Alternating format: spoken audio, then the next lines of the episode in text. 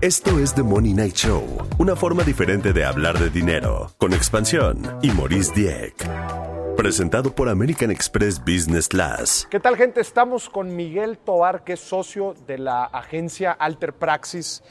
¿Cómo estás? Miguel? ¿cómo va Bienvenido. todo? Muy bien, muy bien. Gracias Bienvenido por a The Money Night Show. Gracias, muchas gracias por la invitación y por el espacio. Oye, Miguel, a ver, estamos ahorita en una coyuntura interesante, se están moviendo muchas industrias, desde luego la industria fintech, que es algo que está agarrando mucha relevancia, proviendo servicios financieros alternativos a diferentes segmentos de gente. ¿Cuáles son los retos que se están enfrentando ahorita?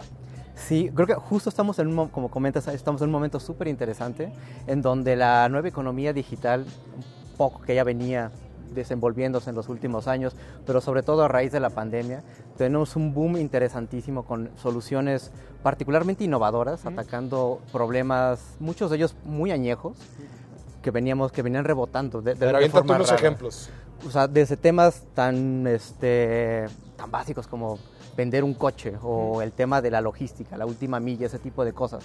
Temas, o sea, desde que el día que hubo la primera carreta hubo el primer coche usado, pues. Todo este tipo de temas, como los han estado atacando todas estas startups, entendiendo de una forma diferente el ecosistema, entendiendo de manera diferente este, a los emprendedores, a las empresas, a las soluciones que requieren los, este, los usuarios, los consumidores, en términos de que sea mucho más expedito, en términos de que sea mucho más digital y en ese sentido a cómo se han ido generando estas nuevas opciones que no necesariamente ah, tienen muchos referentes en el, en el- en el mundo actual. ¿no? Son soluciones, sí, particularmente innovadoras, sí, con este, un fuerte componente de tecnología ah, y que vienen a atacar estos problemas. ¿no? Y, y de pronto cuando empiezan a desenvolverse de manera un poco más rápida, se encuentran contra estos, este, estos, estos retos de, oye, quiero seguir creciendo y, y no necesariamente tengo todo el dinero, todo el capital para poder seguirlo haciendo. Claro. ¿Cómo le explico a la gente qué es lo que hago? ¿Cómo le explico a, a los bancos, a los inversionistas qué es lo que hago? ¿Por qué es importante? Y sobre eso, ¿cómo puedo seguir este, ¿cómo se llama? apalancándome en, en- en términos de, de capital de terceros? Claro, estas, estas startups nacen de, la iden- de identificar fricciones dentro, de- dentro de una industria. ¿Cómo poderlas identificar correctamente y obviamente definir, aterrizar para después poderlo platicar con un inversionista, justo Sí, como exacto. dices?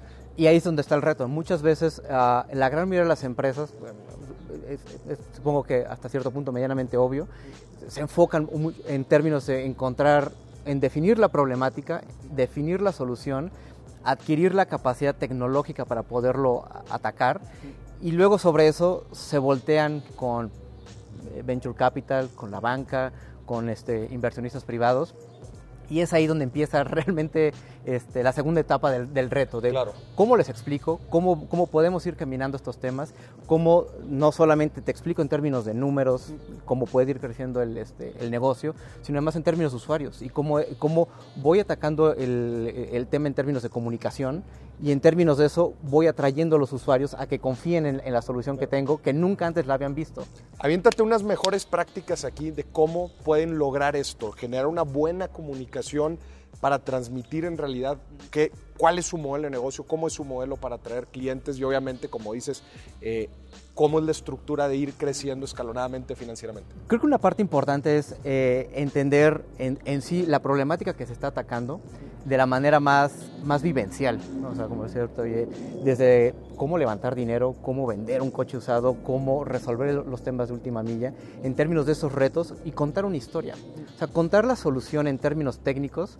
Y, y vamos, o sea, yo sé que el- en términos técnicos hay una solvencia importante por resolver. Claro, y algunos te lo preguntarán, obviamente va a ser Claro, parte te lo, de la y conversación. claro, te lo van a preguntar, pero es mucho más rico en términos de la historia. ¿Por qué estamos haciendo lo que estamos haciendo? ¿Cómo lo estamos resolviendo? ¿Quiénes son las personas que están implicadas? Y sobre eso contar una historia. ¿Por qué somos relevantes en lo que estamos haciendo? ¿Cómo lo estamos atacando hoy?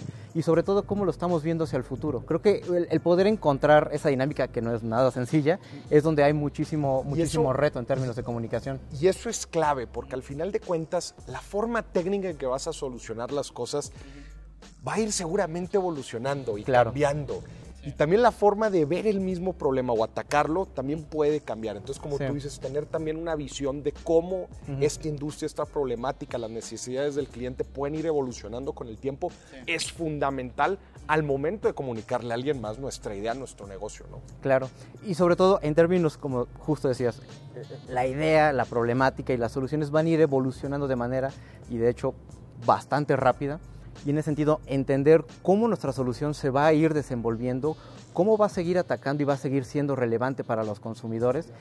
Y en términos de eso y ese segmento que uno está atacando, cómo uno se voltea con los inversionistas, cómo uno se voltea con el venture capital, cómo uno se voltea con la banca y le dice y les comentas estos temas van a ir cambiando y en términos de eso mi negocio va a ir cambiando, se va a ir ajustando a eso. Los retos de hoy no van a ser los de mañana y por mañana es ni siquiera un año estas empresas... Este, un año, sí, esto, un año es bastante. Ya están levantando las series D, S, ya, ya, están, ya están en la bolsa, pues.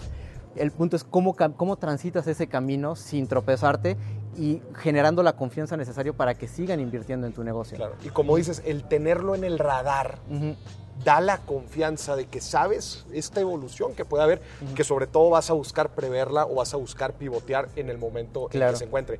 Por último, Miguel, platícanos para ti cuáles son los modelos de negocio más sexys que hay ahorita. Híjole, yo te diría que sobre todo en términos de, este, de soluciones fintech, hay, una, hay una, una beta interesantísima.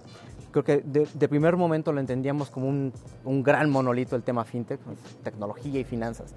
Y sobre eso se ha ido segmentando de manera súper interesante en términos de, ah, de, las necesidades de cada uno de los nichos de mercado. De nuevo, o sea, en términos de e-commerce, en términos de logística, en términos de inventarios, en términos de, ah, de, rentas de, de, espacios, en términos de inmobiliarios creo que se han ido generando toda una serie de soluciones bien específicas que están apalancadas en, las necesidades de capital de cada uno de estos nichos.